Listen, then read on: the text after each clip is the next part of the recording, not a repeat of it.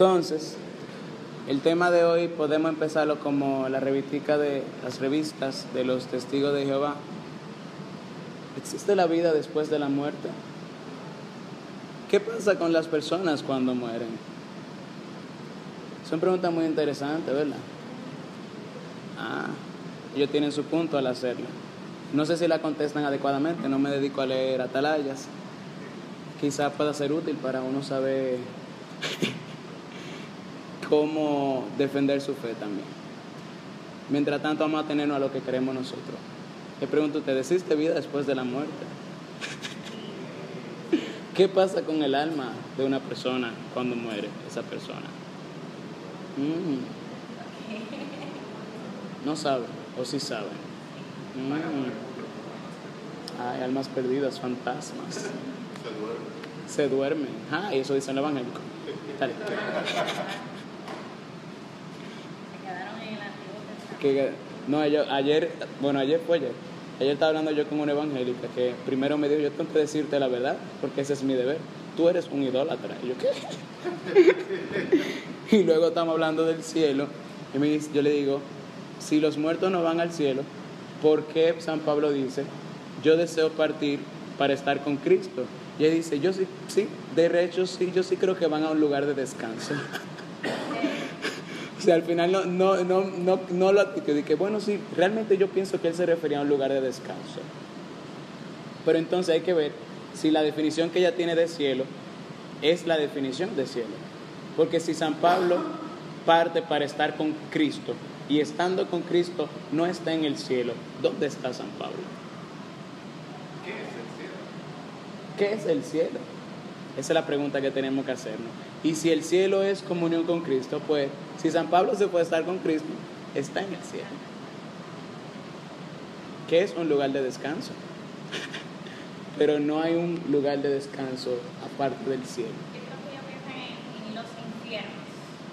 No sé. Era donde estaban las almas antes de que, de que se abrieran los cielos. ¿Sabes un lugar ahí que se duermen y se ve el tiempo? Ajá, hasta que resucitan los cuerpos. Tú sabes que Dicen ellos. Dicen ellos. los.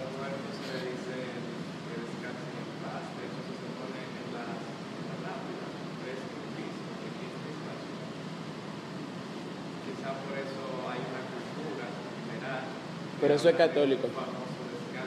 Pero el, el descanso es real. Y es el descanso de Dios. Y, y, y el Señor juró que lo que es, no escuchan su voz, aunque han visto sus obras y no creen en Él, no entrarán en su descanso.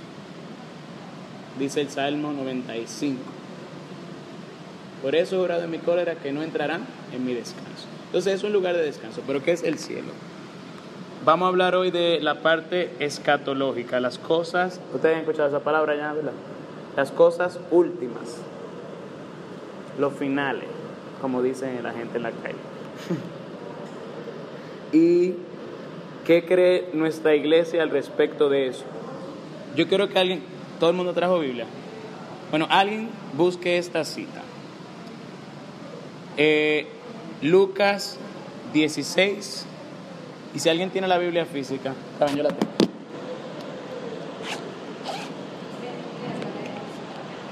No vayan buscando, yo necesito. Lucas 16.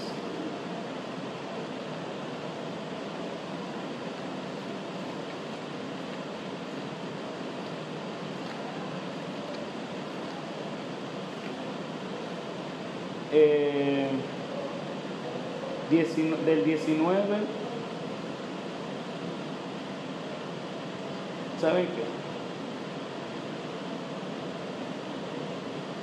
Ok. Del 19 al 23.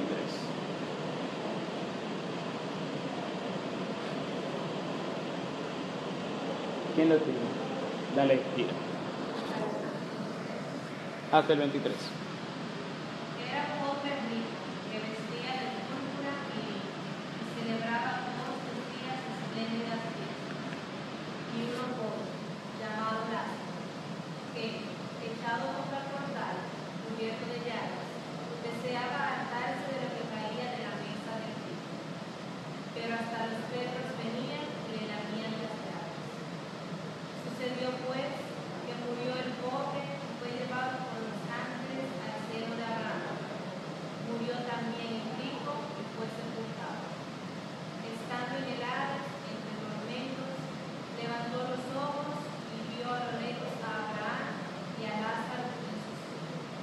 Déjalo ahí. Leemos. Busque a alguien entonces ahora. Yo le voy a dar la cita para que vayan buscando a alguien la que sigue. Eh, Lucas 23, 43. Y alguien que vaya buscando eh, Filipenses 1, 23.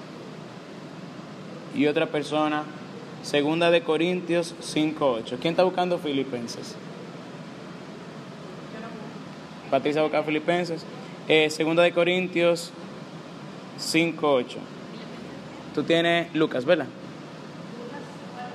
23, 43. Ok. Y Filip- eh, Filipenses, perdón, segunda de Corintios 5, 8. ¿Alguien la tiene?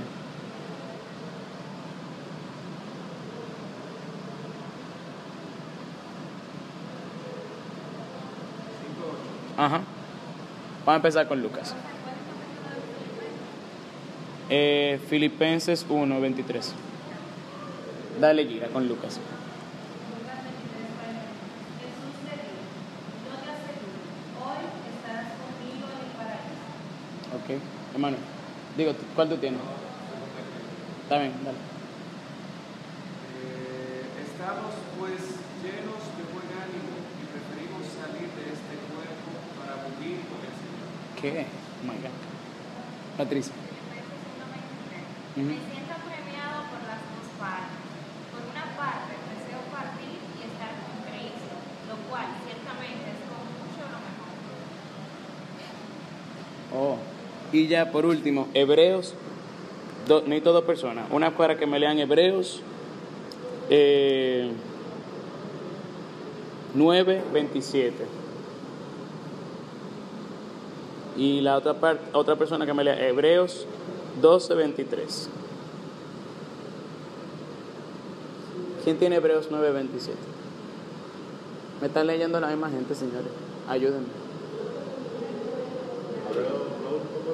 Hebreos 12, 23. Era hermano. 9, 27 y 12, 23. Hebreos 9:27. Ah, espérate, que. Maciel.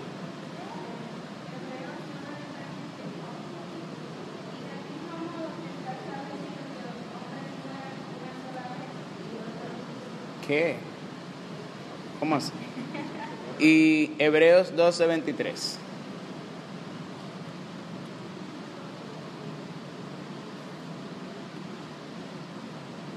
¿Quién la tienes? 12:23.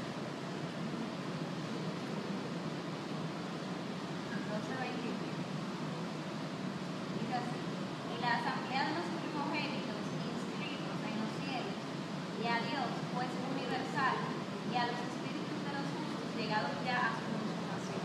¿Qué? Oh my God. Pero aquí hay un problema extraño. San Pablo y otros autores de la Biblia, incluyendo el evangelista San Lucas, gracias Patricia, ¿eso me va a ayudar o me va a matar? Yo tampoco lo sé, así que vamos a esperar que alguien que sepa. Eh, gracias Patricia. Eh, San Pablo y otros autores de la Biblia parecen estar diciendo que la gente se muere y pasa algo después de que la gente se muere. O sea, cuando nosotros escuchamos, hablamos del juicio y estamos en lo cierto, nos referimos casi siempre al juicio final, que tiene lugar cuando? Cuando Cristo venga, otra vez con gloria, resuciten los muertos, ahí ocurre el juicio. Y entonces resucitarán unos para la vida eterna y otros para el castigo eterno. Entonces todos estamos claros de eso. Sin embargo, aparte del juicio final, nosotros creemos que existe una retribución inmediata para la persona que mueren de acuerdo a sus obras. ¿Cómo así? Que si Lázaro se muere, es llevado junto al seno de Abraham y el rico es sepultado y desde el lugar del tormento mira a Lázaro y Abraham, eh, eh, mira hacia Lázaro que está en el seno de Abraham. O sea que Lázaro se murió y recibió una retribución inmediatamente por sus obras. Y lo mismo el rico de la parábola. El buen ladrón, como se le dice, ¿verdad? Eh, hoy estarás conmigo en el paraíso.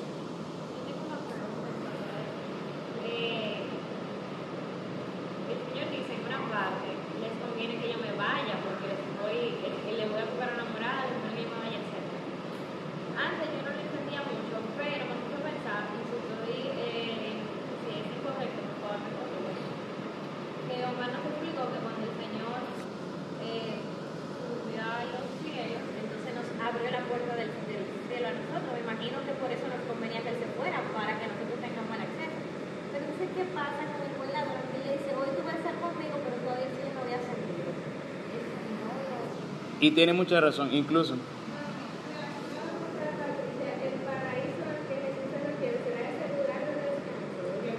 No, no, no. Paraíso, recuerden algo. Noten que, por ejemplo, el catecismo ustedes habrán, escuchado, habrán leído paraíso celestial. Y no solamente paraíso cuando hablaban del cielo. Paraíso no necesariamente es el cielo, si es paga eh, de, su, de su accionar por haberse arrepentido. Pero paraíso son los bienes que perdimos por el pecado. ¿Cómo así? Antes de pecar, nosotros no estábamos en el cielo, estábamos en el paraíso. ¿Qué quiere decir eso? Nuestra alma estaba en comunión con Dios. Y esa amistad que habíamos perdido con Dios, ese es el paraíso. Esa, esa armonía con, vamos a decir, con la creación, con Dios, que perdemos cada vez que pecamos, eso es el paraíso. Entonces Jesús devolvió al ladrón a la comunión con Dios. Que le abre la puerta del cielo, claro está, cuando está en abierta para todo el mundo. Pero ese paraíso no era el paraíso celestial, sino el primer paraíso. Y eso es importante que lo entendamos. ¿Por qué? Porque como dice el pregón pascual, los bienes que Cristo nos obtuvo son mayores que los que perdimos. Antes nosotros estábamos en santidad, justicia original, como ustedes ya estudiaron, en comunión con Dios y entre nosotros, pero ahora la promesa de Cristo en el paraíso celestial no es estar con Dios, punto. Es ver a Dios. Y vamos a ver un poquito más adelante qué implica eso, de que ver a Dios. No suena como la gran cosa, pero vamos a ver qué significa. Entonces, luego de la muerte, cada persona recibe una retribución por sus obras. Incluso hayan que antes de que haya resucitado su cuerpo, ya su alma, si hizo el bien, pasa a la presencia de Dios. Llega de frente a Dios y es juzgada por la luz de Dios. Si su obra resiste, se salvará. Si no resiste, se salvará como quien pasa por fuego. ¿Se han escuchado eso alguna vez? Primera de Corintios, lo vamos a leer en un rato. El que no se salva, el que no tuvo ninguna obra. Entonces, eh, la iglesia dice que ese destino del alma puede ser o la salvación eterna o una purificación final que termina en salvación eterna o la condenación eterna. Entonces, ¿qué es el cielo? Ya que empezamos a hablar de eso. El cielo es un lugar de descanso, pero ¿qué es el cielo?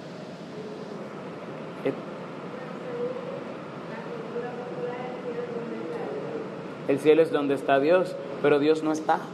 Dios está en todas partes, es lo primero.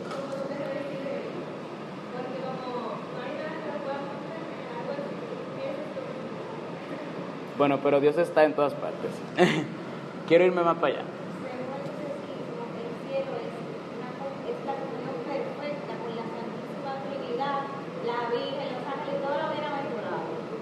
Es básicamente. El cielo es un estado del alma, no es un lugar. Vamos a ver ahorita si hay un lugar o no hay un lugar. Pero el cielo es un estado del alma, del alma que está en comunión con Dios. Perfecta comunión con Dios.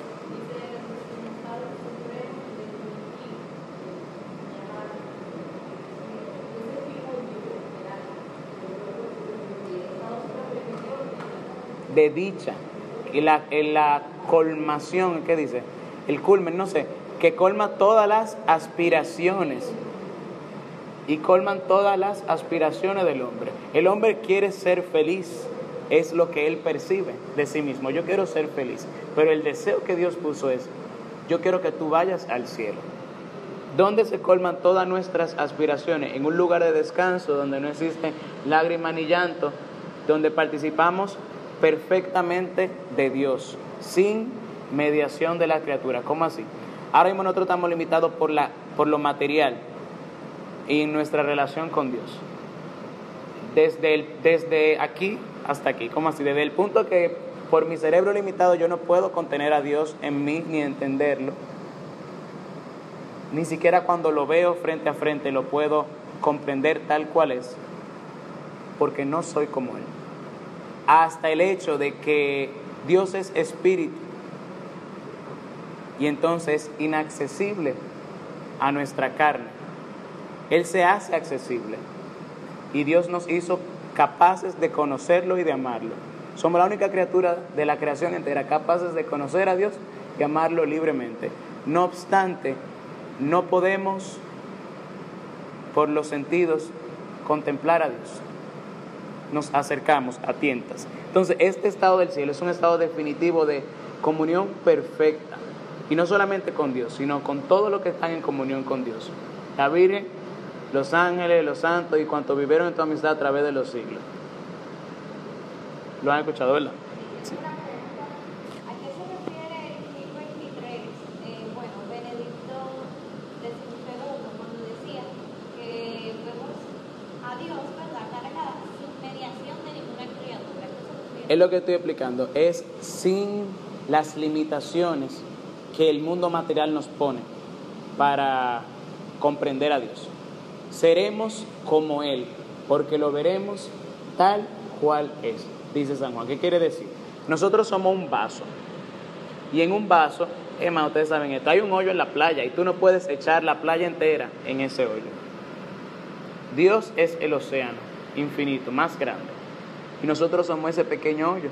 Entonces, para poder contener a Dios, o Dios se hace pequeño, fue el primer paso para acercarse a nosotros, o nosotros nos hacemos del tamaño de Dios, que es la segunda promesa. Ambas cosas pasan.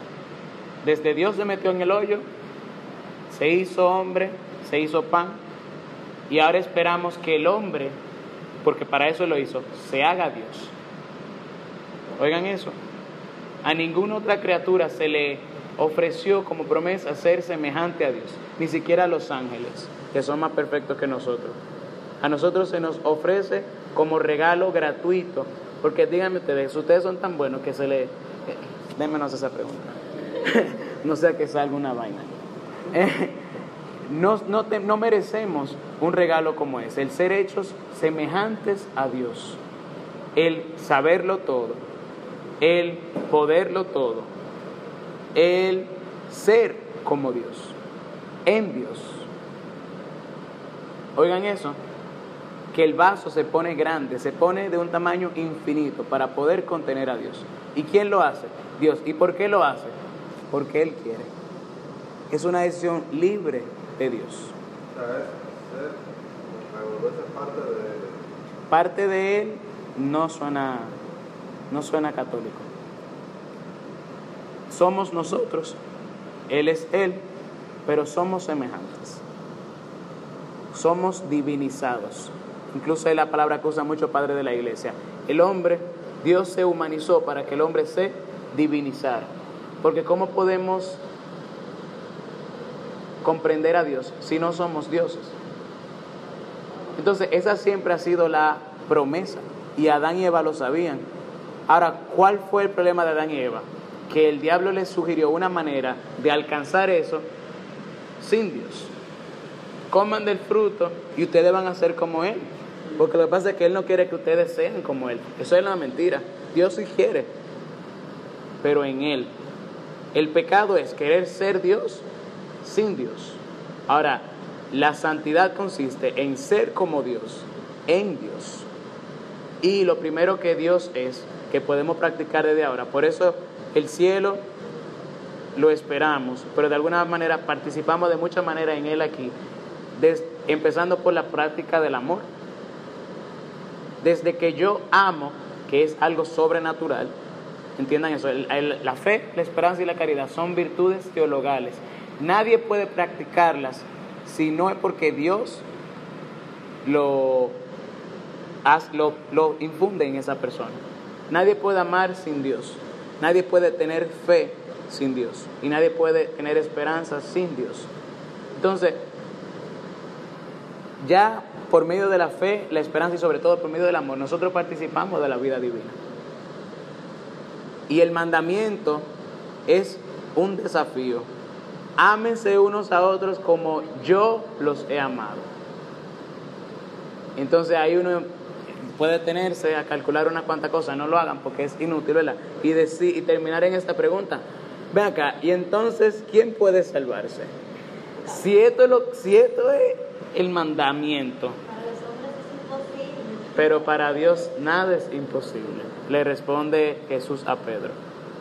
Entonces, es el pecado siempre eso. Desde que yo quiero hacer mi propia salvación y alcanzar el cielo, desde que yo quiero unirme a Dios por algún método que no es Dios, por algún camino que no es Dios, a través de alguna verdad que no es Dios, ese es el pecado.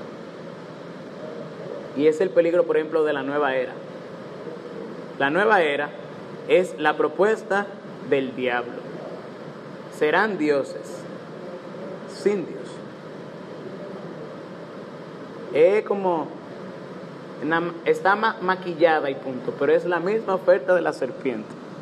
Entonces, lo que leyeron el Denzinger, pueden ver cómo la iglesia definió dogmáticamente, estaban cortos los, los, los numerales del Denzinger, no sé cómo se le dice. Pero, miren aquí. ¿O alguien tiene ahí? El mil al mil dos. Alguien que quiera ayudarme a leerlo, por favor.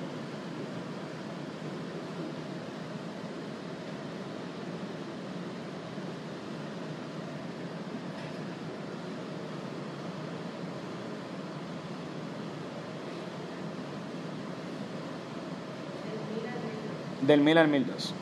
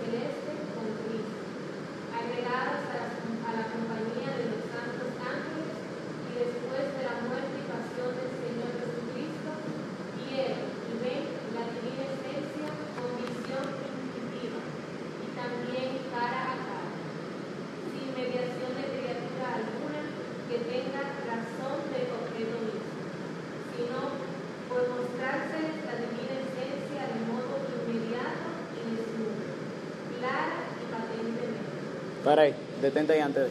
Otra, añadiendo algo más a eso de sin mediación de criatura alguna.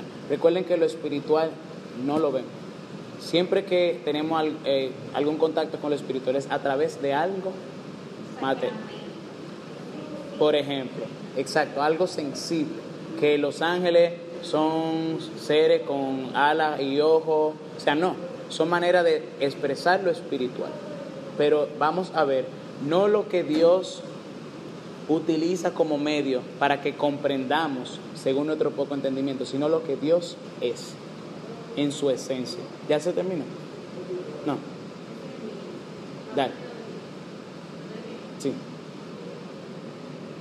y que viéndola así gozan de la misma divina esencia, y que por tal visión y fruición, las almas de los que salieron de este mundo son verdaderamente bienaventurados y tienen vida y descanso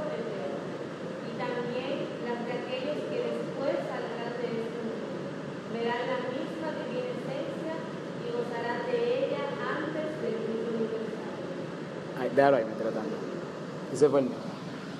Desde antes del juicio universal, perdón, sí, an- antes del juicio universal, ¿desde cuándo? Dice el, el Dancing Hero. Desde, desde la ascensión del Señor Jesús al cielo. Por eso sabemos que el buen ladrón no fue el, lo que recibió hoy, no fue el cielo, aunque en el hoy de Dios sí lo fue. Porque en Dios no hay tiempo. Entonces, el cielo es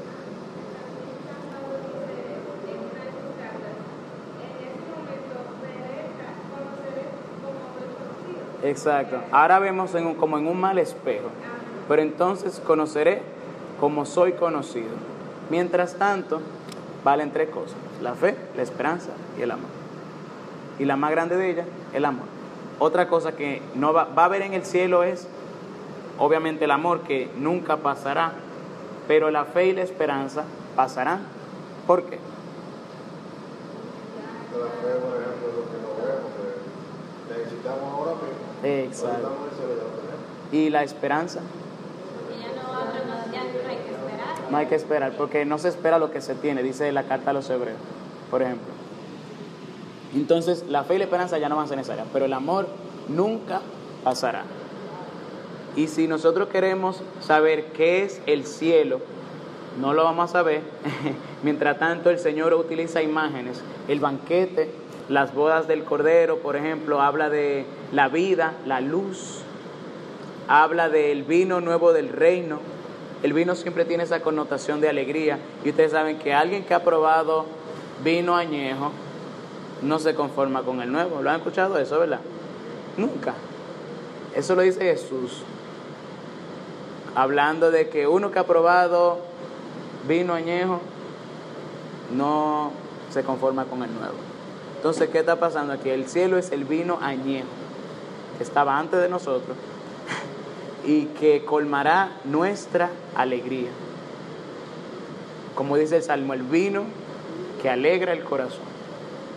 Entonces eh, Jesús habla de una alegría que es suya y que va a estar en nosotros. Ustedes lo han escuchado, ¿verdad? Él dice, eh, entonces mi alegría estará en ustedes y su alegría será completa. Y él dice, ahora ustedes están tristes y el mundo se alegra. Pero entonces ustedes estarán alegres y nadie les va a quitar su alegría. Mientras tanto, el Señor nos permite experimentar, o sea, por medio de la bienaventuranza que alcanzamos según Él prometió, los pobres de espíritu, los que practican la misericordia, experimentamos nuestra realización, experimentamos el ser verdaderamente hombres y mujeres. ¿Cómo así? El ser felices. Pero son pregustaciones. ¿Quién posee más? ¿Quién gusta más? Por ejemplo, enseñan muchos santos. ¿Quién sabe más? ¿Quién es más?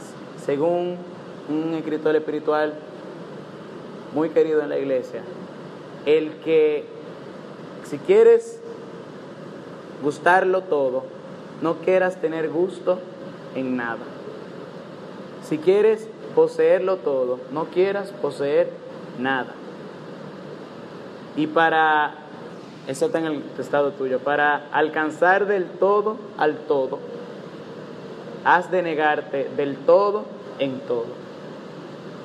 Para ir donde no eres, debes ir por donde no eres. Y para ir donde, para llegar donde nunca has ido, debes ir por donde nunca has ido. Entonces ese es el camino hacia el cielo. El que se niega a sí mismo, carga con su cruz y sigue a Jesús, es el que alcanza. Porque el que quiera salvar su vida, la perderá. Pero el que pierda su vida por mí, por mi causa y por el Evangelio, la salvará.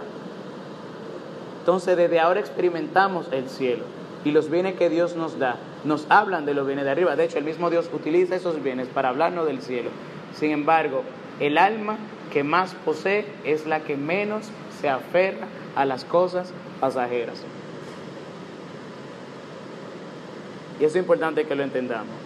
El que tiene pobreza de espíritu, y como dice San Ignacio de Loyola, la santa indiferencia ¿Qué quiere decir eso? Que me alegro como si no me alegrara. Me entristezco como si no me entristeciera. ¿Me da igual? No, tengo algo mejor que me alegra más. O algo más grande por lo que entristecerme si lo perdiera. Entonces esa es la santa indiferencia. Y ese es el camino hacia el cielo. No se puede pretender escoger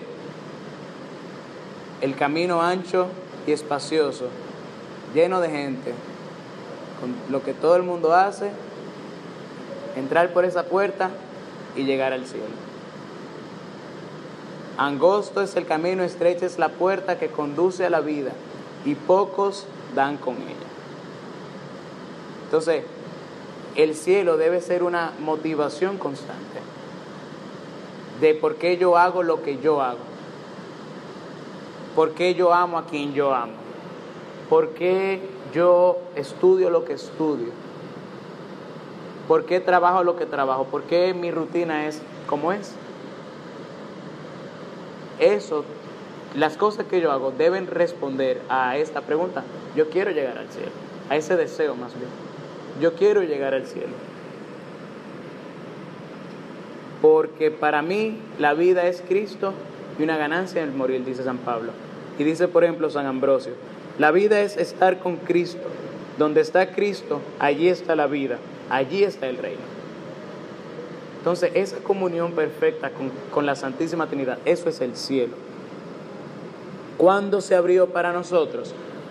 Tuvimos acceso a Él cuando nuestra cabeza nos precedió, esperando que su cuerpo se le una. Sin embargo, se abrió para nosotros en el momento que Cristo murió y resucitó. Porque por tu cruz y resurrección nos ha salvado, Señor. Dice, por ejemplo, una de las aclamaciones de la misa. Fue por su pasión y su, su, muerte y su resurrección que Jesús nos abrió las puertas al cielo. Recuerden que el velo en ese momento del templo se rasgó. Se abrió por su muerte y su resurrección, entonces, ¿qué, qué pasa con la ascensión? Tuvimos acceso a Él. Y un poquito antes, ya también el cielo se había abierto y los bienes que Dios, que habíamos perdido, en los bienes de los que participábamos, que habíamos perdido, tuvimos, volvimos a tener acceso a ellos, en cierto sentido, que fue en el momento de nuestro bautismo, que fue lo que Jesús quiso significar cuando Él se bautizó y el cielo se abrió y se escuchó una voz, tú eres mío. Eso pasa en nuestro bautismo también. Entonces, eh, ¿cómo se puede describir el cielo? Así. Lo que ni el ojo vio, ni el oído oyó, ni al corazón del hombre llegó. Lo que Dios preparó para los que, los, los que le aman. Primera de Corintios 2.9. Es algo que supera nuestras expectativas.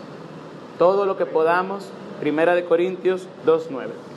Todo lo que podamos imaginar supera. A mí me gusta un ejemplo que ponía Omar antes, que es que tú coges todas tus alegrías y que si tu helado, cuando tú brincaste en tu cama, eh, que tu primera novia, tú coges toda tu alegría y la eleva a la infinita potencia y todavía falta. Entonces el cielo es esa participación. Diría San Cipriano, ¿cuál no será tu gloria y tu dicha? Ser admitido a ver a Dios, tener el honor de participar en las alegrías de la salvación y de la luz eterna en compañía de Cristo, el Señor tu Dios. Gozar en el reino de los cielos en compañía de los justos y de los amigos de Dios. Las alegrías de la inmortalidad alcanzada. Entonces, cuando estamos en el cielo, seguimos cumpliendo la voluntad de Dios. Más perfectamente ahora. No dejamos de ser libres en el cielo. Porque díganme algo, ¿cómo se entra al cielo? No es amando libremente a Dios. Así que se entra al cielo y así se va al infierno también, no amándole libremente. Entonces la libertad es fundamental en el hombre. ¿Nos va a quitar Dios nuestra libertad cuando lleguemos al cielo? No, pero nosotros ya hicimos una elección definitiva. Este es el momento de hacer deci- de- decisiones que tienen consecuencias eternas. Y si yo elijo libremente amar a Dios y obviamente el que persevera hasta el final se salvará. Entonces, yo sigo haciendo la voluntad de Dios en el cielo. Dice el libro de los Apocalipsis.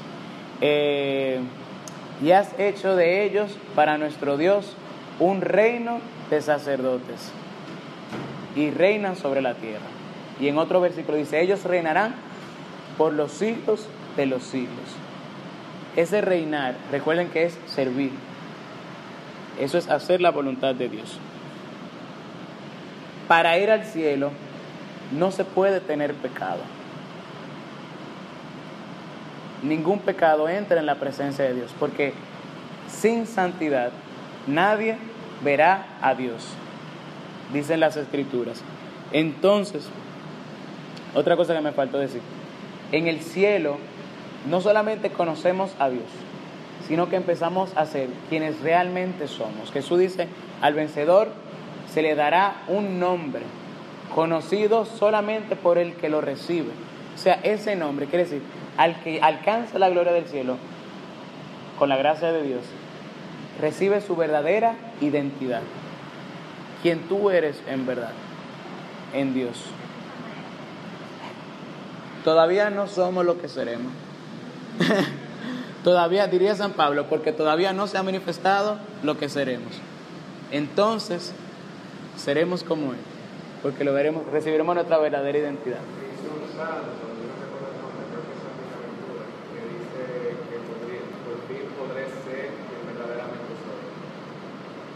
Y dice, wow, olvidé quién era. Un mártir. Dígame quién escribió la carta a los Corintios entre los mártires. Eh, Dios mío. Está bien. Él escribió una carta a los Corintios muy chula. Pero él dice, entonces, él está hablando, déjenme irme, no me retengan aquí, que sé cuánto, porque cuando yo llegue allí, entonces seré un hombre. Oigan lo que él dice. Cuando llegue allí, entonces seré un hombre. Entonces, no se puede entrar al cielo sin pecado. ¿Qué hacemos? Si tú te moriste con, ¿eh? con pecado, si te moriste con toda tu vida perseveraste hasta el último día porque adivina qué, te chocó una patana. Y antes de que te matara, te majó el dedo y dijiste, ¡Co! Y luego la patana te mató. ¿Qué debemos hacer con ese individuo, Pedro? Cancelarlo. Pensámonos. ¿Qué debemos hacer? ¿Qué, qué hará Dios con ese individuo? Bueno, en el purgatorio, Que tenga misericordia. Él tiene misericordia. Gracias. El purgatorio es la profesión de nuestra fe en la misericordia de Dios. O el que no cree en esto de la purificación luego de la muerte, o cree que es perfecto y que nunca va a pecar, o cree que nadie se va a salvar, o se puede entrar al cielo con pecado. O sea, Por ejemplo, la profesión del Evangelio. ajá. Y entiende, lo puedo ver, como ver que Cristo ya pagó por ti. Ok, tú lo aceptaste, cuando tú mueras, ya tú estás completamente limpio porque pagó por ti. Eso es lo que ella, lo. Wow. Eso suena. Sí, Lutero dice algo así. Pero ¿cuál es el problema de eso? Que no hay cooperación humana. Es como que la salvación es como que te prenden un switch. Ya después que te prenden eso, mira, eso no se apaga.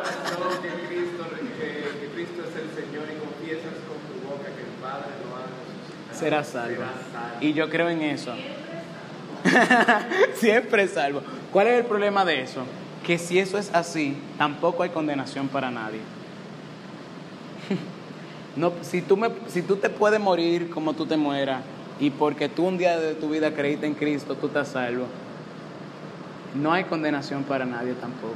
además que persevera hasta la muerte. O sea que, y perseverar como un acto de la voluntad, ¿verdad? Yo tengo que decidir perseverar.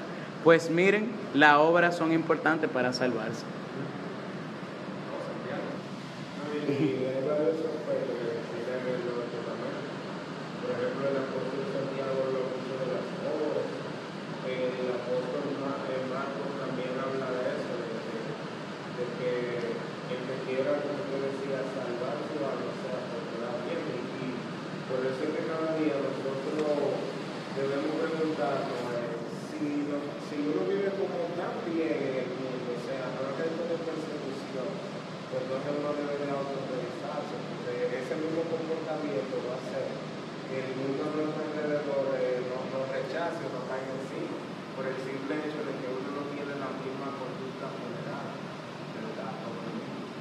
Apocalipsis también, donde dice que estos son los que con sus obras lavaron su vestidura. En la sangre del cordero. Que han vuelto de la gran tribulación.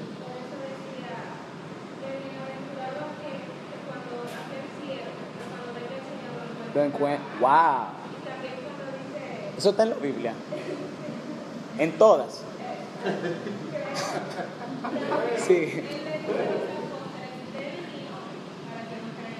Ay, Dios mío. Esto está muy puñón, señores. Y no solamente eso, no todo el que diga, Ay. Señor, Señor, Ya, ya acabemos el tema. Estoy, estoy nervioso. Ocurre algo aquí. La salvación parece que no es automática, señores. Bueno, pues si no es automática, adivinen qué. No hay un hombre tan bueno sobre la tierra que pase un día completo haciendo el bien sin pecar. Y el justo peca siete veces. Eso está en, la, en el Antiguo Testamento, Eclesiástico y Sabiduría, me parece. Entonces, o no se salva, o la misericordia de Dios, que es el caso siempre, si muere mártir y purificado y, va al cielo, la misericordia de Dios lo salvó. Ahora, si muere en pecado venial, no en pecado mortal, y, o con arrepentimiento, la misericordia de Dios nuevamente lo salvó. Aquí yo creo que nos queda algo claro, que a veces como que se nos hace difícil entender. A menos yo tengo problemas personales con eso y el Señor tiene que decirme muchas veces, muchas veces, muchas veces. El que salva es Dios. No hay nada que uno pueda hacer realmente para comprar su salvación. Uno coopera con su salvación por medio de las obras. Las obras son las que nos dicen a nosotros si yo estoy orando. O sea, mis obras son las que dicen si la gracia de Dios está, trabajando en mí. ¿Por qué? Porque por sus frutos los conocerán. Entonces, lo que yo hago son los frutos de la salvación. Y hablan de lo que Dios está haciendo en mí, lo que yo estoy dando que Dios haga. Ahora, yo no puedo comprar, eh, wow, no quiero decir ninguna marca, pero, comprar un supermercado mundial y regalárselo a África y entender que salvé mi alma por lo bueno que yo hice. San Pablo diría, quisiera recordar la cita, pero no la recuerdo, no inutilicen a Cristo. No hagan, no inutilicen la gracia de Dios. ¿Cómo así? No hagan que eso que Cristo hizo sea inútil, queriendo ustedes hacer lo que le corresponde solamente a Dios. En todos los casos, Dios es el que salva. Nosotros respondemos a la gracia. Entonces, como nosotros creemos en la misericordia de Dios, la iglesia cree que el alma de aquellos que mueren en amistad con Dios, ¿qué? que mueren en amistad con Dios, en gracia, si no están perfectamente purificadas, pasan a una purificación luego de su muerte,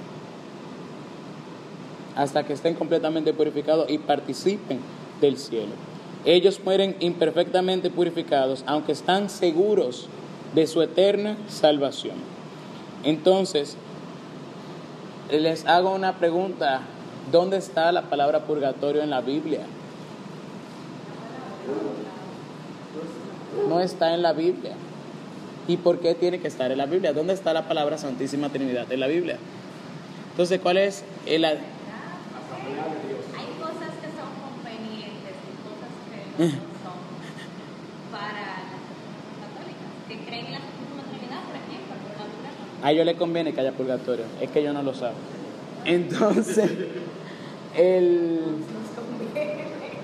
el, la palabra purgatorio es el término que utiliza la iglesia para referirse a esa purificación final, que sí está en la Biblia.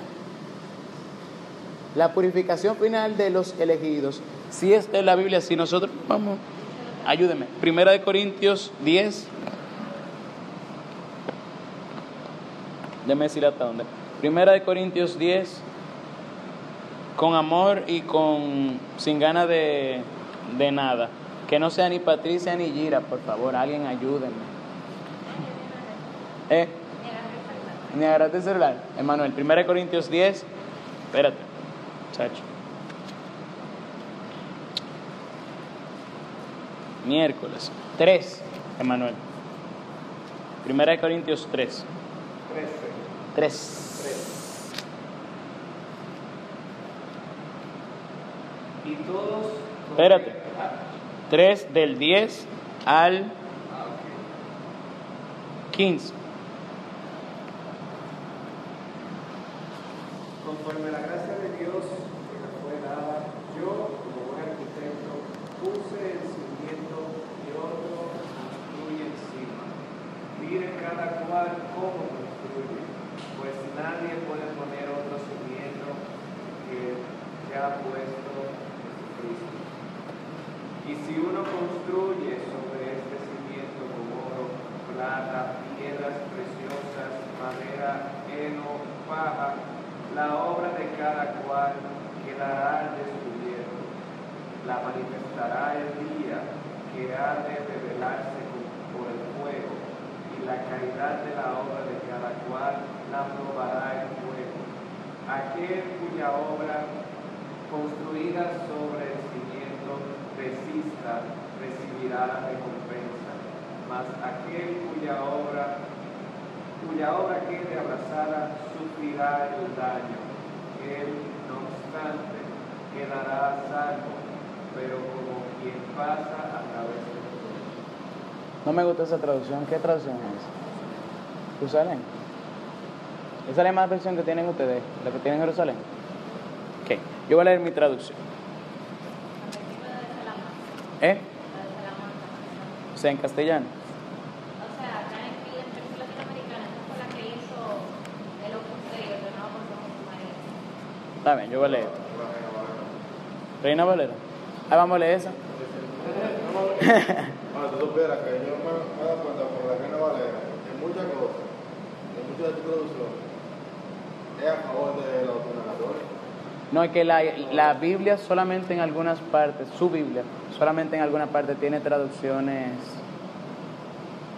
fuñonas, como cuando añade versículos donde no existe. La.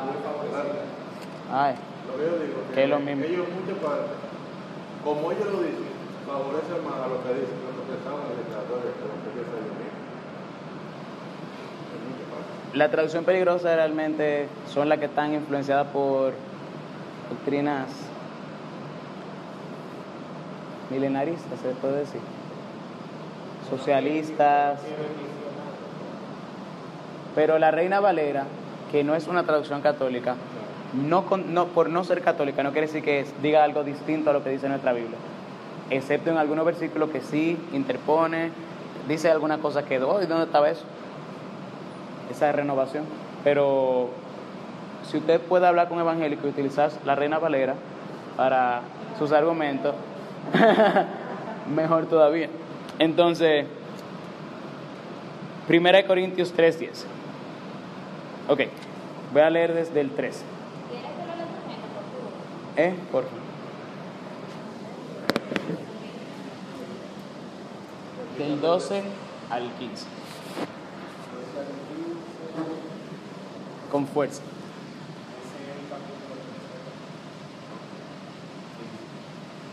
Sobre ese cimiento uno colocará oro, otro plata, piedras preciosas, madera, hierba, paja. La obra de cada uno se verá claramente en el día del juicio, porque ese día vendrá con fuego, y el fuego probará la calidad de la obra de cada uno. Si la obra que construyó resiste, recibirá su salario. Si la obra se quema, será castigado, aunque se salvará como quien escapa del fuego. Ahí está. Es lo mismo que leyeron ahorita, pero en otra traducción. O sea, ¿quién es el que no se salva? El que no puso sobre el cimiento de Cristo nada. Pero el, ahí se puede construir con piedra preciosa, oro, paja, madera, dependiendo de la perfección de nuestras obras, dependiendo de nuestra apertura a la gracia de Dios. El que no se salva es el que no se abrió a la gracia de Dios.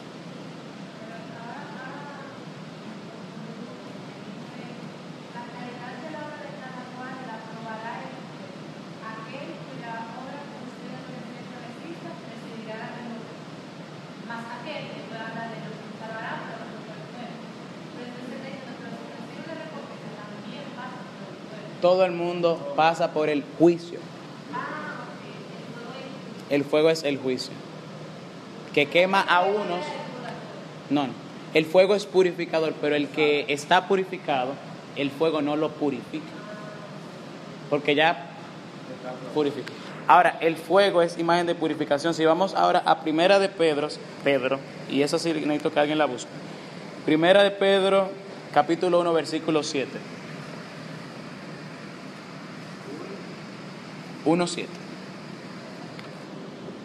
oro perecedero que es probado por el fuego, se convierta en fruto de alabanza, de gloria y honor en la revelación de Cristo.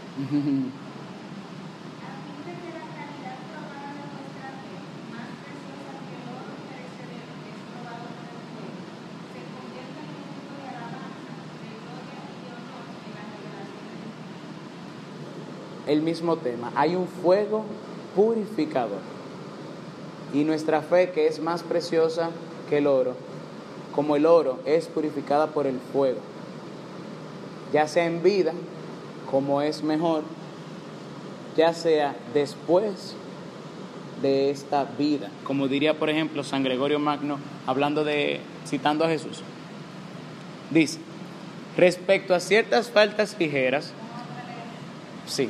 ¿Quién lee ahí? Eso es el numeral 1031. Ernesto, ayúdame, por favor. La cita de San Gregorio. La iglesia llama purgatorio esta purificación final de los elegidos. El, la cita con sí, la de San Gregorio.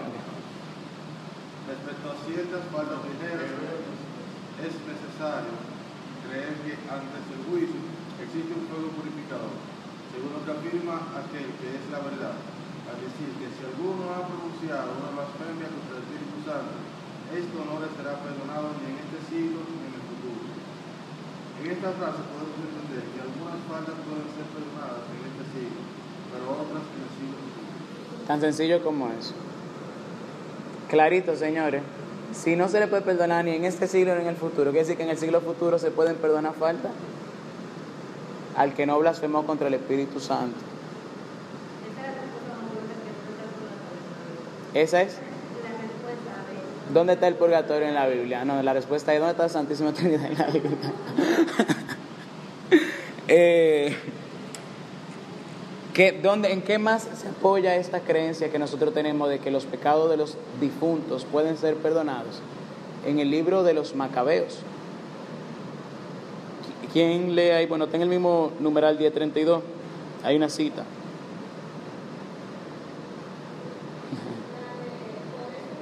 Sí.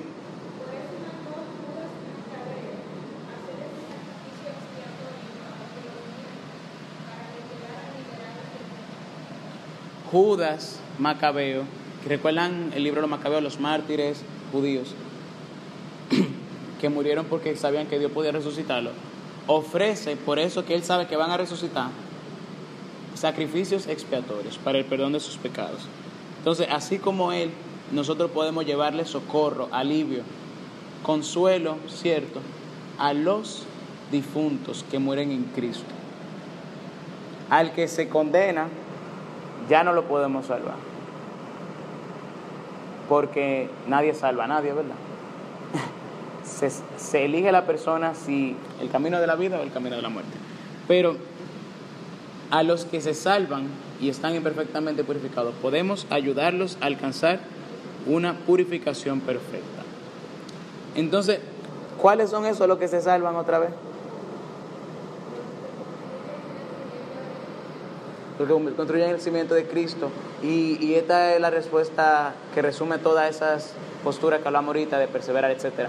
El que elige amar a Dios libremente.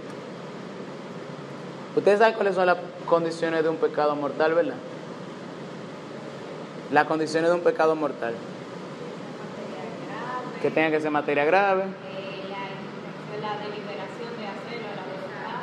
Que sea voluntad, sea libre, perfectamente libre, o sea, fue una suficientemente deliberado para hacer una decisión personal, dice el catecismo. Y la plena conciencia, yo sé que esto está mal. Bueno, pues y que quiera hacerlo, que siendo grave y yo sabiendo que es grave, yo quiera hacerlo, es Esa es la versión discoteca, pero eso es más, va más allá. Porque lo digo de Cristo separarse, que la cosa sea grave, insisto en sus circunstancias, o ya lo tenga por grave, aunque yo la tenga por grave, aunque el suyo no lo sé. Que al hacerla yo sepa que es grave. Y por tercero, que quiera hacerla, hacer lo que sé que es grave. Exacto. Cuando yo la estoy haciendo, yo sé que es grave, y no obstante yo siga haciéndola sabiendo que es grave. Aunque no sea lo que yo lo creo. Exactamente. Por ejemplo, ya soy consciente de no tal, pero no no tiene que tener las tres para estar preparado. Están las tres, no hay... Porque si yo no estoy plena, pues peca, pero peca mortalmente. Es la pregunta. Mortal, mortal. Estamos hablando de pecado mortal. No para que sea pecado. Eh, porque la mortalidad habla de la culpa que tiene la persona. Lo sé.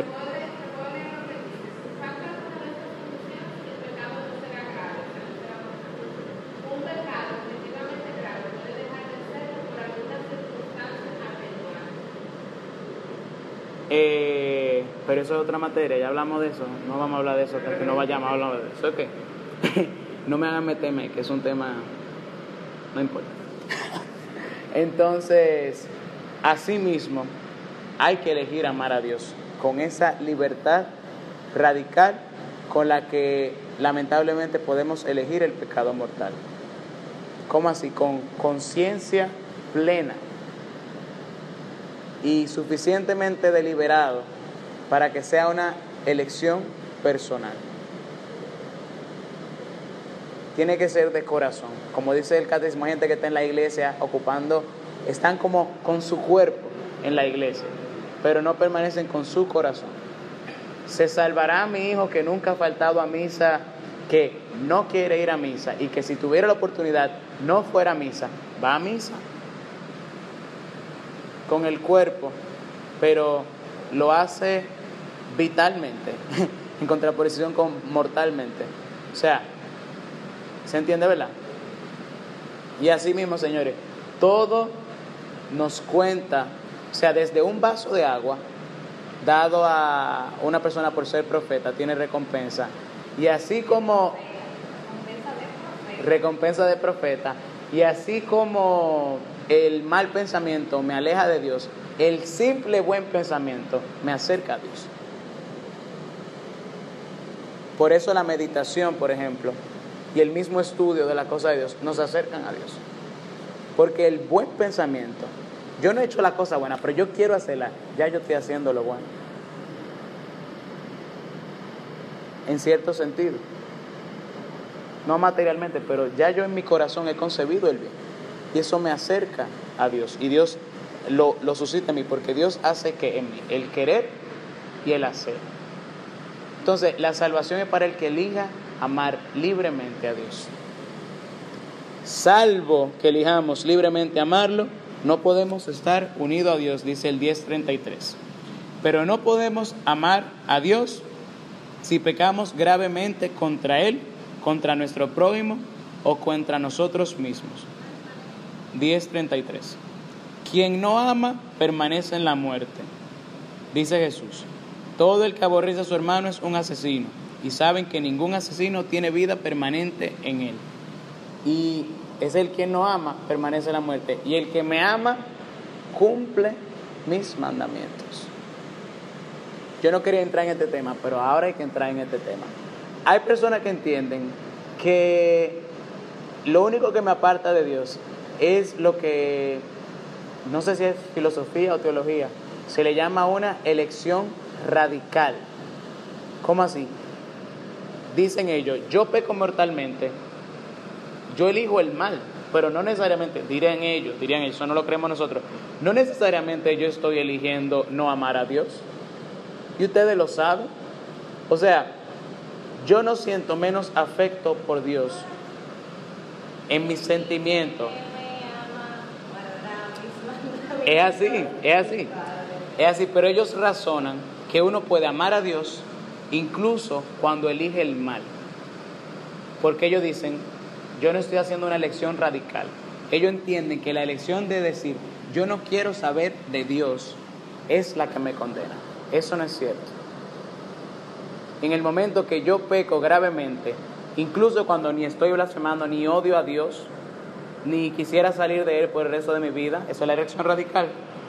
Incluso cuando yo no estoy tomando esta elección radical, yo tomé otra elección, elección radical, que fue hacer lo que a Dios le desagrada.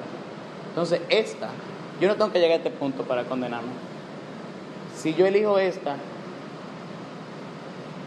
ya yo he sido suficientemente libre para ser condenado. Entonces, no caigamos en el extremo de pensar que la persona tiene que odiar a Dios para condenarse, no. El que peca no permanece en Dios y la, mu- y la muerte está en él. Entonces, Dice, creo que San Juan en una de sus cartas, que el que dice como que si tú amas a Dios no puede pecar y el que dice que no ha pecado es mentiroso porque algo así. el que dice que no ha pecado es un mentiroso, pero si confesamos nuestras faltas, Él es fiel para perdonarnos. Miren que al final, como diría por ejemplo el diario de la Divina Misericordia, ¿Qué? ¿Por qué tú pones la cara?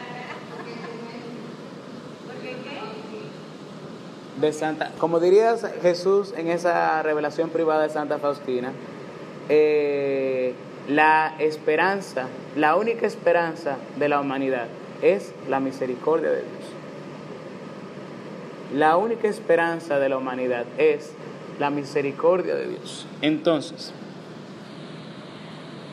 ¿qué es el infierno? Es la autoexclusión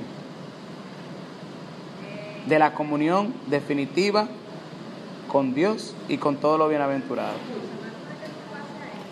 Me parece que en, el- en la oración anterior, bueno, sí, en la anterior, no, dos oraciones anteriores a esa, hay un error porque dice, nuestro Señor nos advierte que estaremos separados de Él. Si no, omi- No, sí, hay un error.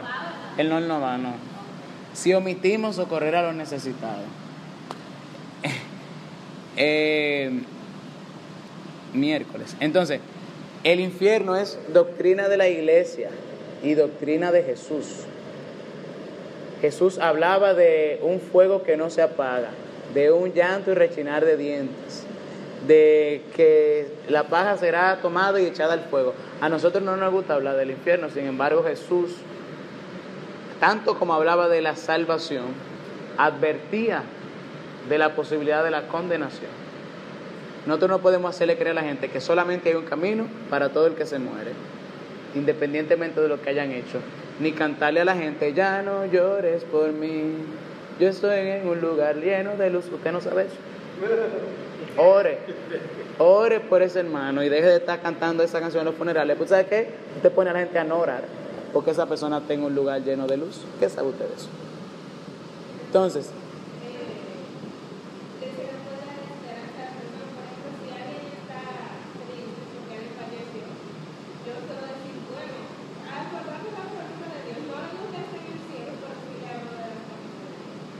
uno puede hablar de la promesa de Dios, pero sin dejar de orar por esa persona. Y decirle, oro por su alma y oro para que Dios, eh, oro por Claro, uno no puede tomar la decisión de que esa persona está en el cielo. Ni San Pedro tiene ese poder. Que en otras veces pensamos que sí, pero no, eso le toca. El juicio solamente es de Dios. Dice el Salmo. Llegará. Ah, bueno, eso vamos a hablar ahorita. Ah. y Jesús mismo, en un momento, alejaos de mí, malditos, al fuego eterno. Son palabras fuertes. Pero le hago una pregunta. ¿Por qué Jesús habla del infierno? Es más, me antes. ¿Por qué Dios hablaba al pueblo de castigos?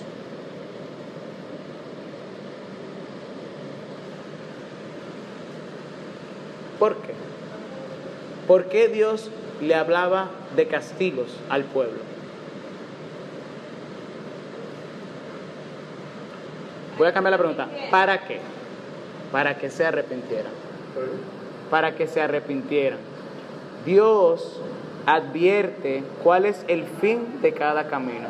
Lo que nosotros no sabemos, Dios lo sabe. Y lo que Él quiere evitarnos, porque Dios no se complace en castigar, ustedes saben eso, ¿verdad? Dios castiga, pero Dios no se complace en castigar, porque el castigo es fruto de una falta. Dios se complace más en que nadie falte, pero si alguien falta, lo justo es un castigo. Entonces Dios antes del castigo nos advierte. Nos advierte muchas veces para que no lleguemos ahí. Sin embargo, si eso que si ese camino que Dios nos dijo, devuélvete, dobla, lo que sea, cambia de dirección, cambia de camino. Si no cambiamos de camino, cuando llegue el castigo, fue justo que lo recibamos. Sería injusto que no lo recibamos. ¿Por qué? Porque Dios sería un mentiroso. Te lo dije, pero adivina qué, solo estaba relajando. Te dije mentiras para salvarte. ¿Eh?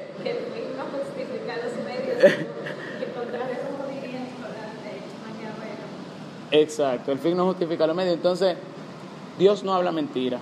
Si Dios habla de un castigo, está hablando la verdad. Pero ¿para qué lo hace? Eso es lo importante. Dios habla de castigo. Vean qué interesante. Dios habla del castigo por su misericordia. Porque Dios es misericordioso y lo que no sabemos nosotros lo sabe Él. Dios nos advierte del fin de los caminos que tenemos. Y nos invita, y no, no, no, nos ayuda a cambiar de camino. Nos da la posibilidad de la salvación. Nosotros no amamos como ama Dios. Nosotros vemos a la gente caminando en la mala dirección y no le advertimos. Esperamos que se debarate para consolarlo y darle consejo de lo que debiste haber hecho para que no te pase otra vez en el futuro. Pero Dios ama mucho más que lo que amamos nosotros y a Dios no le interesa que nosotros lleguemos a ese punto. Él quiere salvarnos antes del castigo. Entonces, eh, ¿por qué Jesús habla de eso? ¿Por qué Dios habla de eso? ¿Por qué la iglesia habla de eso? Por el amor que nos tiene. Eh, entonces, al final, el si el cielo es dicha y bienaventuranza, felicidad infinita y comunión con Dios, ¿cuál es el castigo, la pena, el castigo más grande del infierno? Piensan ustedes. Está fuera de todo eso. Ese es el sufrimiento del infierno. Que yo, teniendo sed del todo, no tengo nada. Y es un sufrimiento que se sabe elegido. Se sabe elegido. Yo no sé, a nosotros se nos hace difícil hablar de esta manera, porque nosotros sabemos eh, qué bienes nos esperan. Y nosotros hemos experimentado el amor de Dios.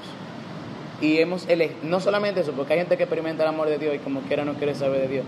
Hemos elegido libremente amarlo. Pero hay gente que con mucha facilidad dice, es más, lo dejaría todo porque te quedaras. Mi credo, mi pasado, mi religión. Por ponerle un ejemplo, yo no puedo cantar con paz esa canción. ¿Cómo así? O como habla la gente que dice, como quiera yo sé que yo me voy a condenar. ¿Ustedes, ¿ustedes han escuchado gente hablando así? Tiene que... Hay una canción que dice, eh, bendito Dios, porque al tenerte yo vida no necesito ir al cielo, Oye, oye. Eso es hermano Manzanero, la. Armando Manzanero. Lo que pasa es, un ejemplo que ponía mucho por el Papa Juan Pablo I. Él decía que las personas somos como una roquita que está siempre bajo el agua. Él decía que el agua es los mandamientos y la palabra de Dios. Entonces cuando agarran la roca y la pasan,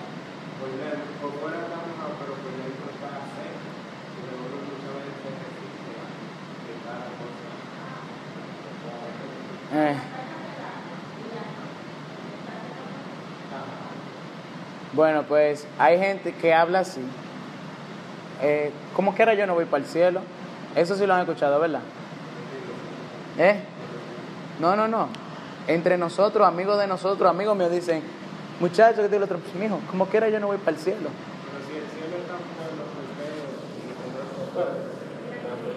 Porque incluso con mucha o poca conciencia, no vamos a juzgar el nivel de conciencia, no todo el mundo elige libremente su salvación.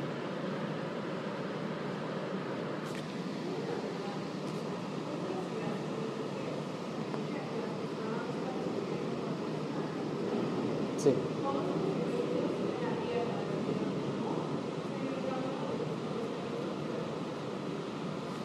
No porque fue sin querer, no fue de que miércoles me guayé, me caí, porque el que está en el infierno no se cayó, se tiró, pero por necesidad. Yo puedo no querer comer alacranes, pero si yo estoy en el desierto con el tipo de prueba de todo, y el tipo de prueba de todo lo que encontró fue alacranes, yo tengo hambre, yo como lo que haya. Entonces, para ellos, no, no por elección de querer estar con Dios, sino por necesidad. Ellos, como nosotros, y, y hablo de ellos y nosotros, ojalá todos seamos, ¿verdad? Estemos eligiendo ese camino, pero necesitamos de Dios. Y nuestra alma no descansará hasta que esté en ti, diría San Agustín. Aunque ellos no lo quieran, necesitan de Dios.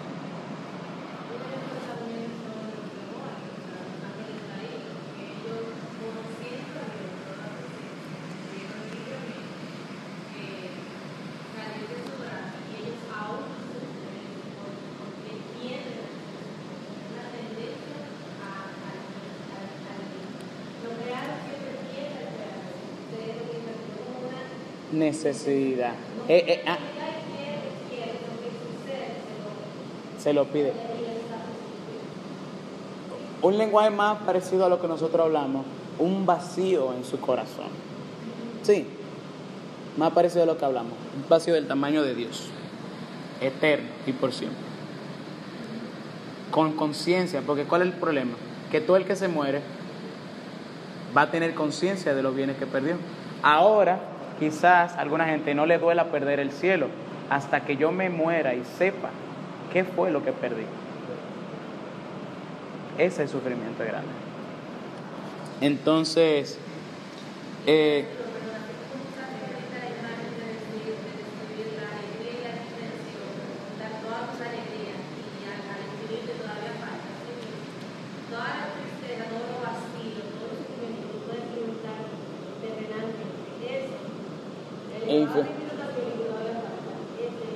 ese es el infierno. Es el infierno. Exactamente. Entonces, al final de cuentas, hablamos de estas cosas como una llamada de Dios. Hablábamos la otra vez que este es el día del Señor y este es el tiempo de la misericordia. Pero nadie sabe el día que se va a morir. Y yo no puedo dejar mi salvación para último. Porque al final, lo que yo haga eternamente va a durar más que lo que sea que yo entienda que es más importante ahora. Entonces yo tengo que preocuparme por lo que yo voy a hacer por el resto de mi eternidad. Ahora que tengo la oportunidad. Luego yo no tendré oportunidad de preocuparme de qué voy a hacer por el resto de mi eternidad. Entonces tenemos que trabajar, como dice los Hechos de los Apóstoles, algún santo apóstol de eso, que queremos mucho, que hay que trabajar por nuestra salvación con temor y temblor. ¿Eh? Está en los Hechos de los Apóstoles. No sé si fue Pedro o Pablo. Pero hay que trabajar por nuestra salvación con temor y temblor. Entonces, este conocimiento de lo que puede pasarle al que no elige la vida es un llamado de Dios. No es una profecía. El infierno no es una profecía. La venida de Jesucristo es una profecía. Eso va a pasar. El infierno es una advertencia. ¿Qué quiere decir eso? No estamos predestinados a condenarnos. De hecho, Dios quiere que todos los hombres se salven y lleguen al conocimiento de la verdad. Hay otras religiones, religiones no, ¿verdad? Denominaciones cristianas que entienden que hay gente que está predestinada a condenarse y gente que está predestinada a salvarse. Para que una persona como le estaba diciendo, ¿dónde me quedé? Nadie está predestinado a la condenación, ni a la salvación todos estamos predestinados, claro. Lo que quiere decir que Dios quiere que todos los hombres se salven y a Dios no le interesa que ninguna persona se condene, para que ninguno de lo que me diste se pierda, dice Jesús, que esa fue la misión que el Padre le encomendó. Entonces, como yo le decía la otra vez, tenemos más fuerzas actuando del lado de nuestra salvación que del lado de nuestra condenación. Es más fácil salvarse que condenarse, sobre todo cuando se tienen todos los medios. Dígalo. Que de hecho, ahora que de hecho, Juan 15 dice que él no está destinado es para que nosotros sino que nosotros permanezcan en otra cosa.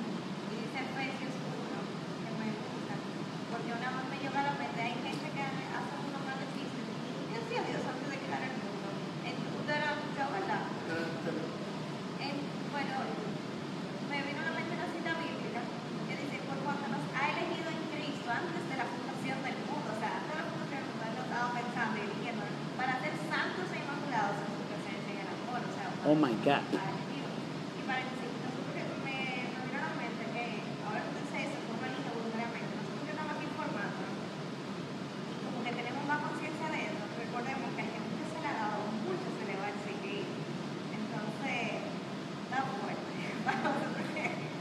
Está fuerte y al mismo tiempo es mejor. Es mejor ¿por qué? porque si mi amor se mide en la libertad con la que yo elijo y la conciencia me da libertad, La verdad. la verdad me hace libre. La conciencia me da libertad. Entonces yo amo con mayor sinceridad al Dios que conozco. Eh, y diría, por ejemplo, el libro de la sabiduría me parece que es, tú amas todo lo que hiciste y no odias a ninguna criatura, porque si no la amaras, ¿cómo podrías subsistir? Entonces, Dios no se complace en la muerte del pecador, sino en que éste cambie de conducta y viva. Todo eso como que le suena a algo, ¿verdad? Bueno, dice, cría la Lumen Gentium. 1036, por favor, alguien que lo lea por mí, la cita debajo. Como no sabemos ni el día ni la hora, es necesario, según el consejo del Señor, estar continuamente en vela, para que así, terminada la única carrera que es nuestra vida en la tierra, mereceremos entrar con Él en la boda y ser contados entre los santos y no nos manden ir como siervos malos y perezosos al fuego eterno, a las tinieblas exteriores, donde habrá llanto y refinar de dientes. Entonces, vamos a hablar ahora del juicio final. Ah, ok. El 1035 me, me causa un poco de confusión que en una ocasión habla de los infiernos y sabemos ya la diferencia entre el infierno y los infiernos por el- la primera parte del curso que dice que las almas de los que mueren en estado de pecado mortal descienden a los infiernos inmediatamente después de la muerte y sufren la pena del infierno. Como Lo está diferenciando, dice no, Los infiernos ya no existen, por lo tanto, no entiendo por qué. pero ahí se refiere al infierno. Pero el ruido que me hace es porque arriba de dice el infierno, hay los infiernos y abajo el infierno, y yo como que, Pero está hablando del infierno, está hablando del infierno. O sea, el lenguaje que uno ve en los documentos de la iglesia no siempre es tan perfecto. ¿Cómo decirlo? Es como el asunto de decir Dios y pensar que uno está hablando solamente del Padre. Como ocurre en la Biblia muchas veces, Dios, Dios. Y todo el mundo sabemos, todos sabemos que cuando dice Dios ahí, dice Dios Padre. Pero no niega que Jesús es hijo por decir que el Padre es Dios. O sea, es como una manera menos explícita de hablar. ¿Tú tienes una pregunta? Más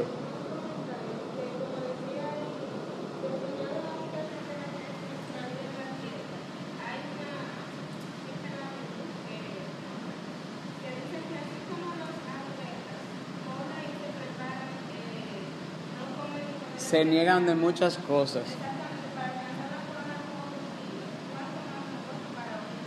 Ay, Dios mío.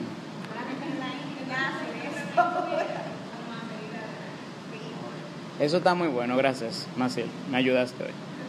Entonces, el juicio final. ¿Cuándo va a ocurrir el juicio final? Cuando vuelva Cristo. ¿En qué consiste el juicio final? El juicio final es el momento donde Dios nos ha dicho todo por medio de su Hijo. Sin embargo, Dios ha dado un tiempo al mundo antes de decir algo definitivo.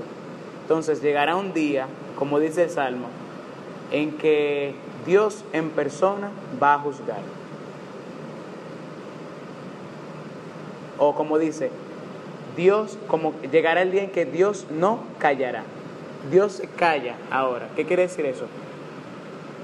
Nosotros no sabemos la consecuencia de nuestro pecado, ni no a ciencia cierta, ni Dios sabe, me refiero a las la desencadenación, ¿verdad? Ni Dios nos anda diciendo, eh, nos anda calculando el tamaño de nuestro mal, porque todavía Él espera nuestro arrepentimiento. Ahora llegará un momento en que Dios no va a callar. Y el juicio consiste en que cada quien va a conocer de frente a Dios la consecuencia de todas sus obras. Hasta la última consecuencia. Dice, mm, mm, mm, el juicio final revelará hasta sus últimas consecuencias lo que cada uno haya hecho de bien o haya dejado de hacer durante su vida terrena.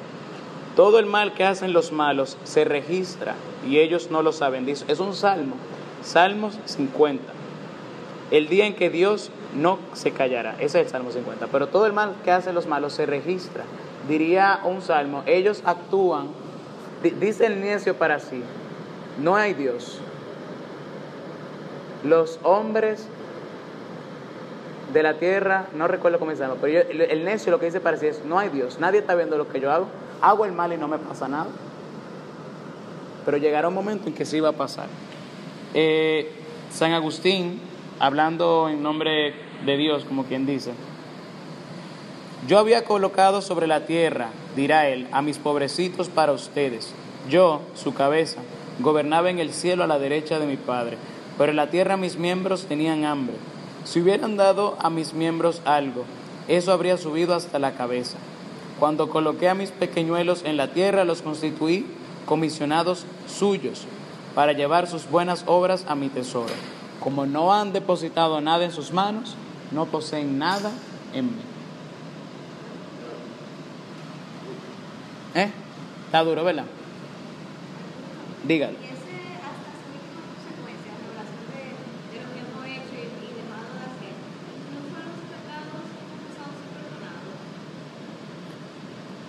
Aunque no se nos condene por ello, yo entiendo que sí. Porque vamos a tener conocimiento de todo.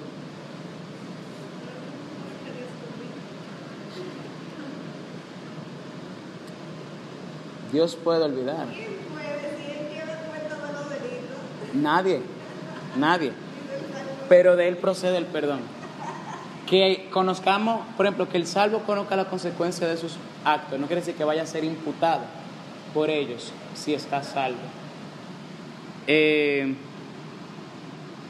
también vamos a conocer cuál es el sentido último de la creación. ¿Para qué existen las cucarachas, por ejemplo? O sea, vamos a conocer a toda su perfección cuál es el sentido último de todo lo que Dios ha creado, el juicio y cómo Dios, por su providencia, fue llevando las cosas hasta su destino final. El juicio revelará que la justicia de Dios triunfa sobre todas las injusticias cometidas por sus criaturas y que su amor es más fuerte que la muerte. El momento del juicio es el momento donde todos los enemigos de Jesús serán hechos estrado de sus pies. Y el último enemigo que será derrotado será la muerte.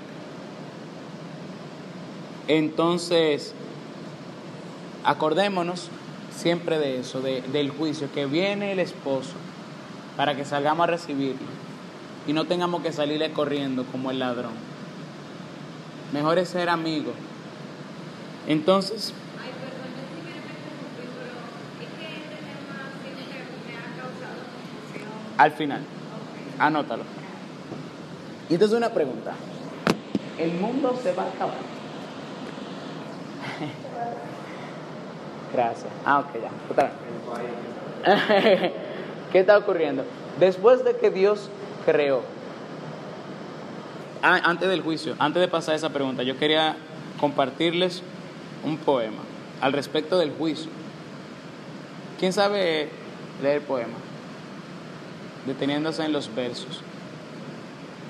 Tú.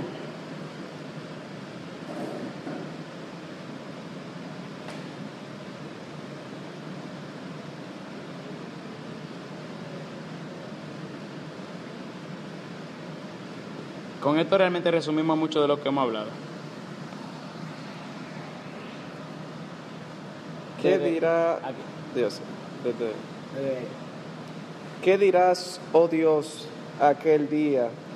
¿No somos nosotros tus amados, los que, los que tu palabra escuchamos sin volvernos a tu vía?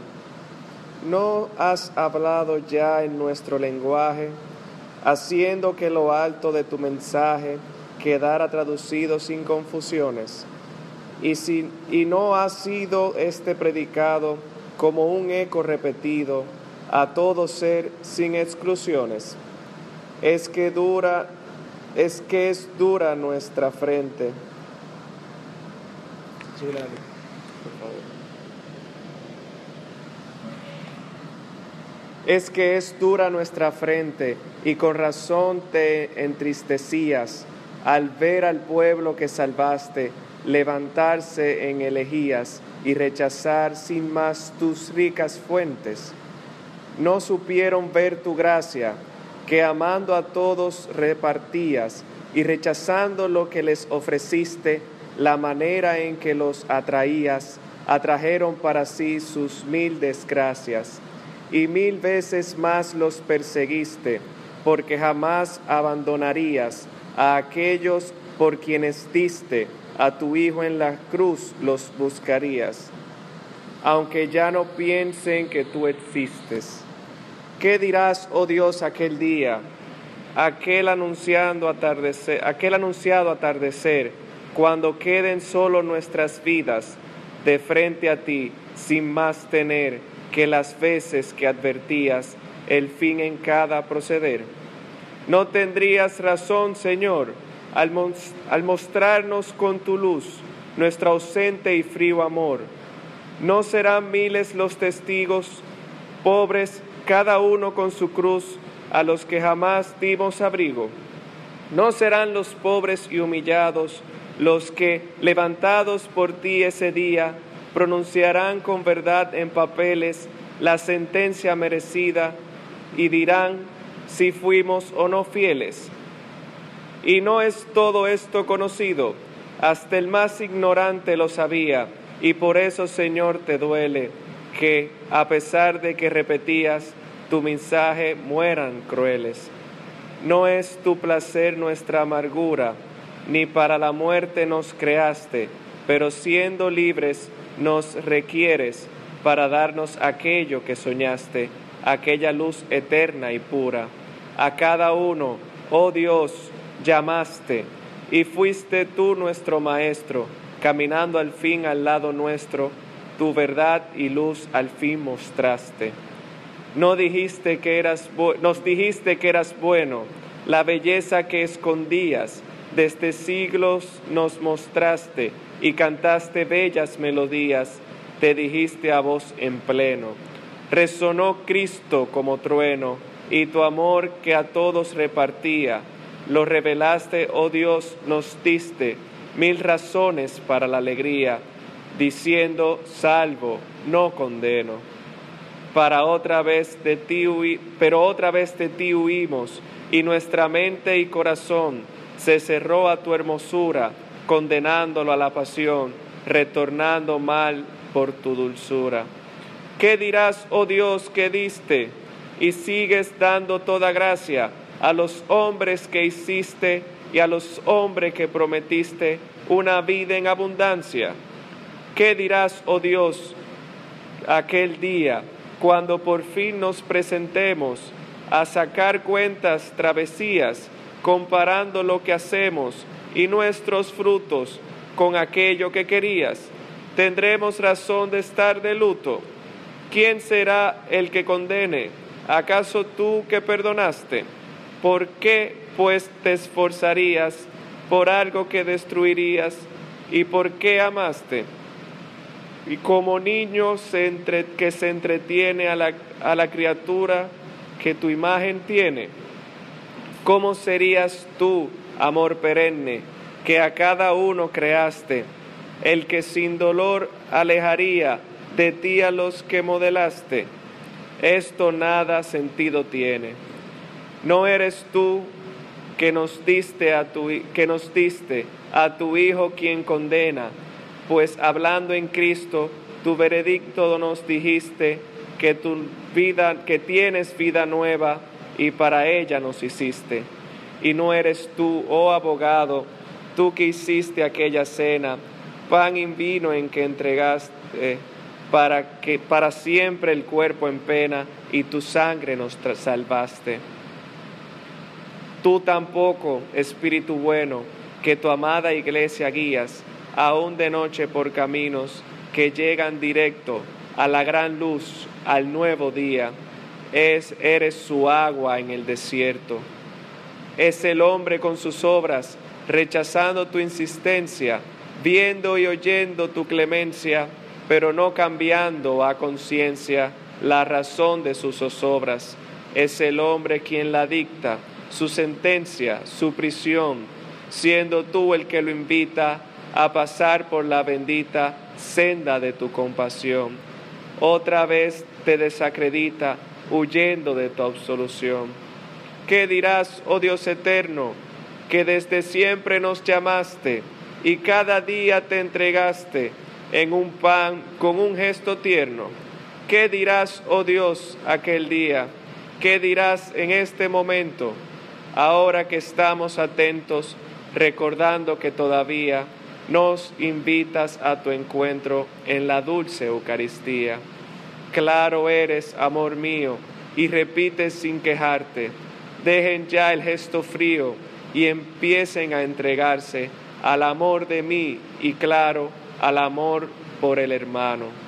Recen, amen, penitencia, pues mi amor gratis se vierte en aquel que se arrepiente y abandona para siempre su camino de tristeza.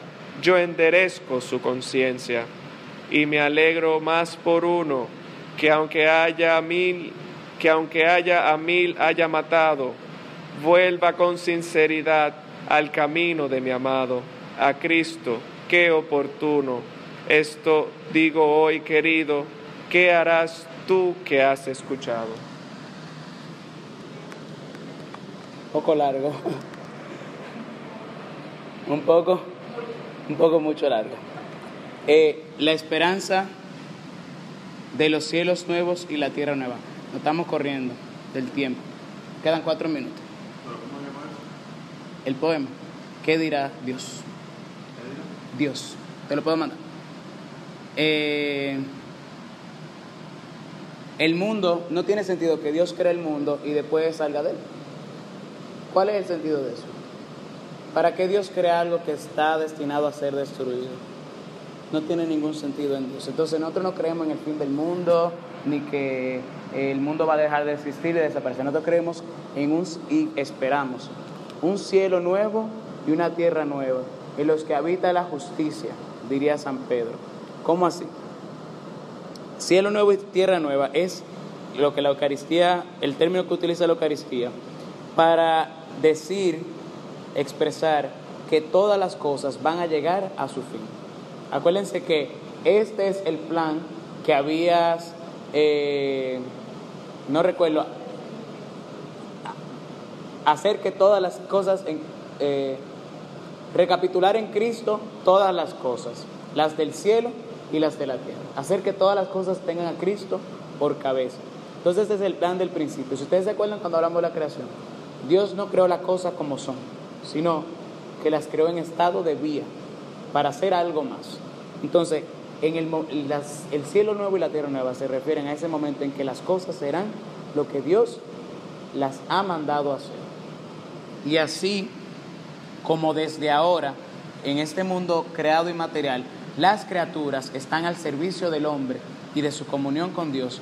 Todas las criaturas, una vez haya ocurrido el juicio y los muertos hayan resucitado, etcétera, y las criaturas hayan sido transformadas, estarán al servicio de nuestra comunión con Dios. Oigan esto.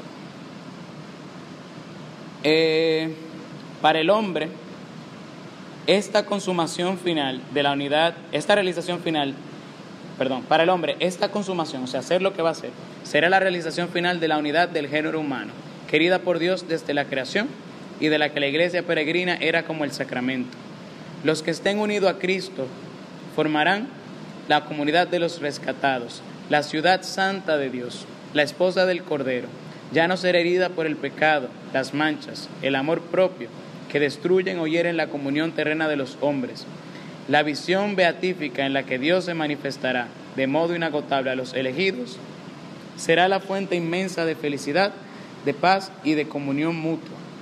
En cuanto al cosmos, la, o sea, en cuanto al universo creado, la misma escritura habla de cómo nuestra salvación está relacionada con la transformación del mundo. Porque la creación entera gime con dolores de parto, esperando la manifestación gloriosa de los hijos de Dios. Porque cuando nosotros pecamos, sometimos a toda la creación a la corrupción del pecado. Y como nosotros esperamos nuestra liberación de esta esclavitud del pecado, la creación espera también su liberación. Y será transformada, no sabemos cómo ni en qué consiste eso, pero la creación será transformada. Entonces, el universo visible también será restaurado a su primitivo estado, ya sin ningún obstáculo, estará al servicio de los justos, participando en su glorificación en Jesucristo resucitado. ¿Cuándo va a ser eso? No lo sabemos, ni tampoco cómo. Eh, sabemos que esta, este cielo nuevo y esta tierra nueva son también la realización de los deseos que tenemos de justicia, de paz. Y ahí habitarán los justos, en esa ciudad santa. ¿Qué hacemos entonces? Si al final todo se va a arreglar, como quiera. ¿No es mejor sentarse y esperar? Como que coge tanto trabajo, al final no lo vamos a arreglar, o quien sea así, quién sabe. Pero se va a arreglar solo. Lo va a arreglar Dios. ¿Qué hacemos mientras tanto? No podemos pensar así. hay gente que dice, diría San Pablo, hay algunos entre ustedes que están eh, preocupados porque la muerte, la venida de Cristo es inminente, ya esa gente ni trabaja ni, ni da un golpe. Y el que no quiera trabajar, que no coma. San Pablo está hablando en ese contexto porque habían algunos que habían pensado así. La Gaudium Spes del Concilio Vaticano II dice, la espera de una tierra nueva no debe debilitar, sino más bien avivar la preocupación de cultivar esta tierra, donde crece aquel cuerpo de la nueva familia humana, que puede ofrecer ya un cierto esbozo del siglo nuevo. Por ello, aunque hay que distinguir cuidadosamente el progreso terreno del crecimiento del reino de Cristo, sin embargo el primero, en la medida que puede contribuir a ordenar mejor la sociedad humana, interesa mucho al reino de Dios. Que la sociedad progrese, si eso ayuda a que la, sociedad humana se organice mejor y progrese mejor, está contribuyendo a la salvación. O sea que sí, tenemos que dar mucho golpe. Y ya por último, amén. ¿Se sorprendieron? Se, se sorprendieron cuando vieron eso en el catecismo. Amén. ¿Qué significa amén? Miren, el credo finaliza como termina. Creo. La palabra amén en hebreo tiene la misma raíz que la palabra creer. Y se utiliza cuando se habla en referencia a Dios. Amén habla de la fidelidad de Dios. ¿Cómo así?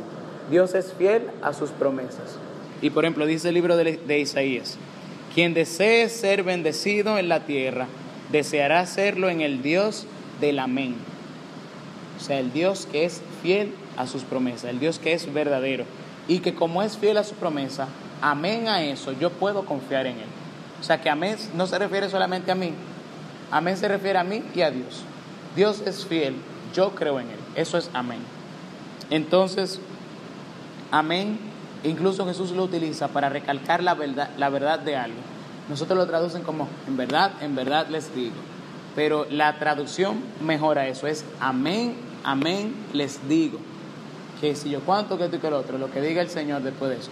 Pero ese, lo, la palabra no es en verdad, en verdad, es amén, amén. Entonces, amén confirma lo que empezamos diciendo. Creo, amén, lo creo yo porque Dios es digno de mi confianza, de mi fe. Eh, ¿Qué es más importante que decir amén? Vivir amén. ¿Cómo así? Que mi manera de comportarme sea el amén que yo doy a la fe que profeso. Que como yo me comporte demuestre la fe que yo tengo. Entonces eso es un amén que vale, que no es de la boca para afuera. Diría San Agustín, que tu símbolo sea para ti como un espejo. Mírate en él para ver si crees, todo lo que declaras creer y regocíjate todos los días en tu fe. No es solamente creerlo, saberlo, qué bonito todo lo que vimos, el credo, mi parte favorita con la oración del catecismo, pero si lo sé y punto, no me sirve de nada. Mi vida tiene que ser el amén que yo le doy a todo lo que acabamos de aprender. Amén. Amén. Eh,